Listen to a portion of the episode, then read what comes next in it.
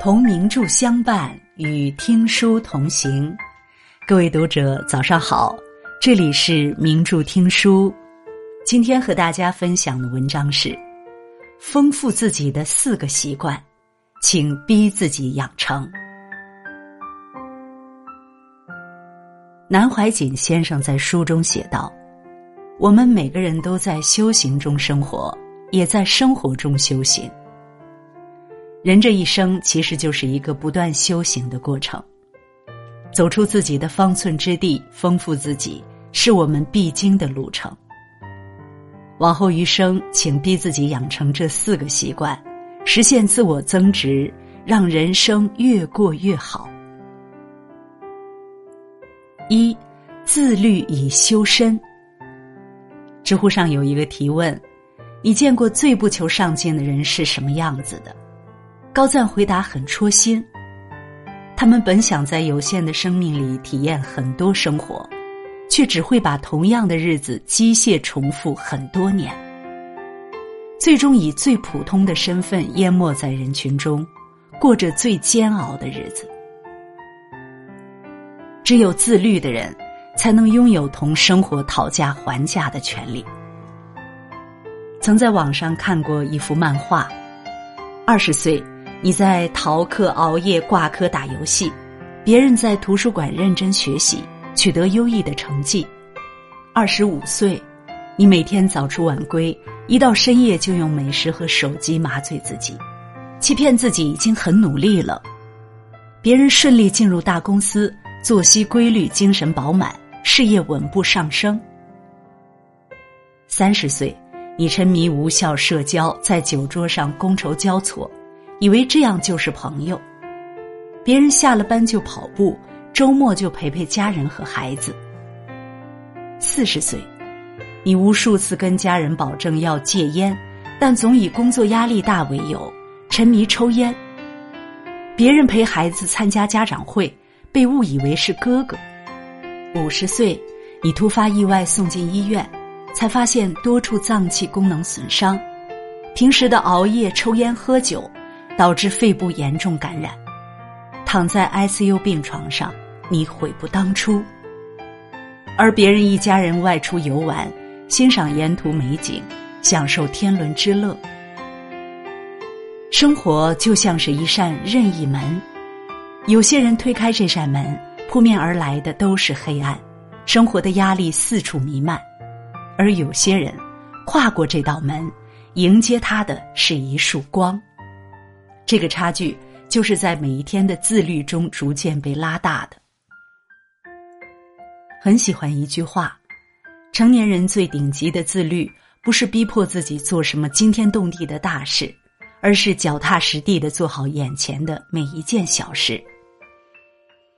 坚持运动，形象自律；读书、旅行、阅历自律；学会存钱、金钱自律；控制情绪、心态自律。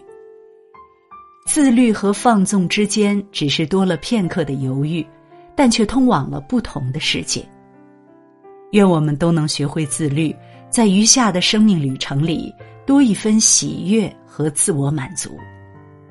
自省以观己。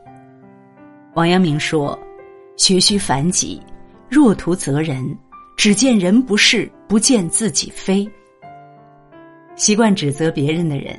永远也看不到自己的错误，更加改变不了糟糕的现状。自媒体作者居潇潇讲过这样一个故事：朋友小杨喜欢抱怨，每次他和大家见面，总要吐槽生活中的不如意。在一次聚会上，小杨像倒豆子般一股脑的发泄出自己的牢骚，先是诉苦，觉得公司规定太苛刻，丝毫不人性化。就连报销的同事都要为难自己，接着怨恨同事，一起做项目时没人指点他，小杨就觉得同事们不好相处，故意给自己穿小鞋。最后竟然连行业公认的标准都被他批评的一无是处。关系好的朋友委婉的提醒他，也许是你适应的还不够。但小杨听完不以为意。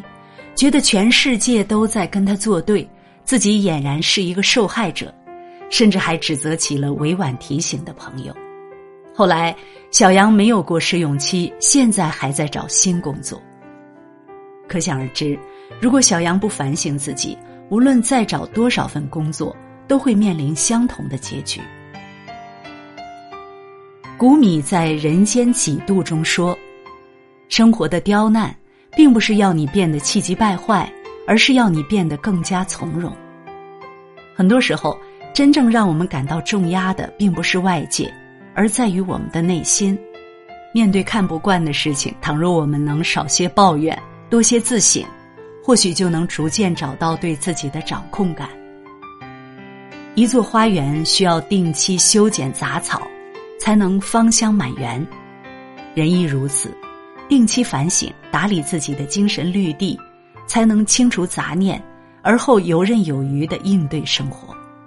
而未曾反省过的生活，只能始终在原地踏步。自学以长识。散文家刘业元老师说：“人有两个胃，一个在下面，是物质之胃。”一个在上面是精神之位。一个人如果不吃饭，身体很快就会垮掉。同样的，一个人如果停止学习，精神也会迎来危机。只有持续学习，才能不断输入养分，丰盈内心。一九五六年，有出版社决定翻译《堂吉诃德》，便请来文笔好的杨绛。编辑说，只需从英文版转译。但杨绛觉得转译不够原汁原味，当时四十八岁的他竟然决定自学西班牙语，然后直译该作品。那段时间里，杨绛每天抱着字典，从零开始，一个单词一个单词的啃。有些时候参考资料太多，杨绛只能把书一本本摊在床上，就这样日复一日的钻研。杨绛苦学了四年。终于掌握了西班牙语。后来经历了各种运动，杨绛都始终未曾放弃，最终坚持了整整二十年，翻译了七十二万字。正是持续的学习，使得杨绛终成为一代翻译大师。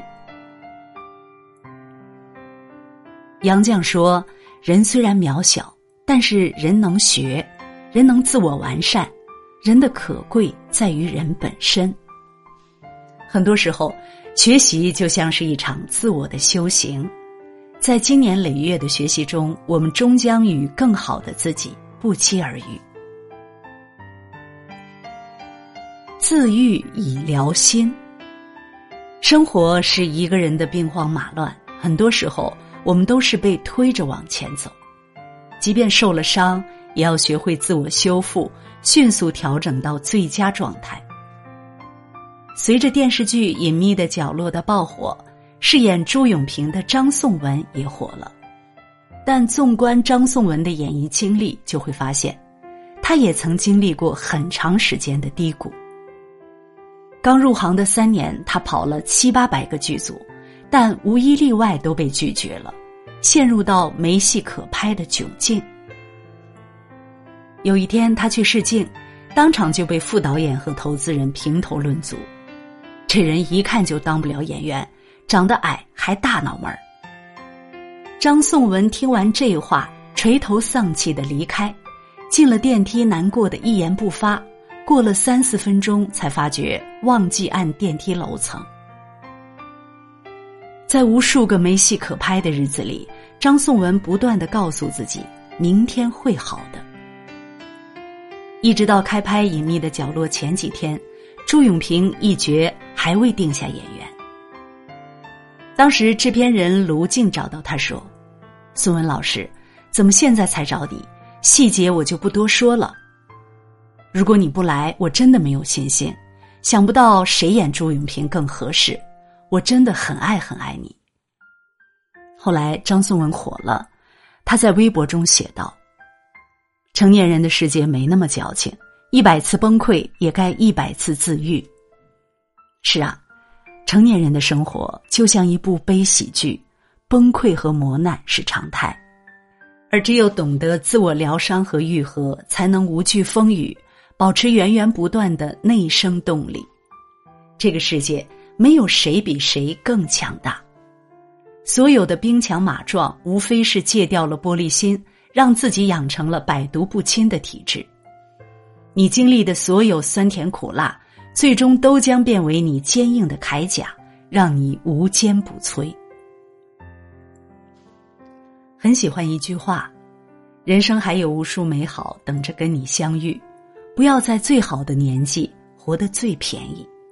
你得丰富，去感受，去起舞，去让自己变成珍贵的存在。只有持续丰富自己。”想要的一切才会因我们而来。自律修身，避免消耗，找准节奏；自省观己，保持清醒，超越自己；自学长识，提升认知，扩大边界；自愈疗心，突破困境，勇敢前行。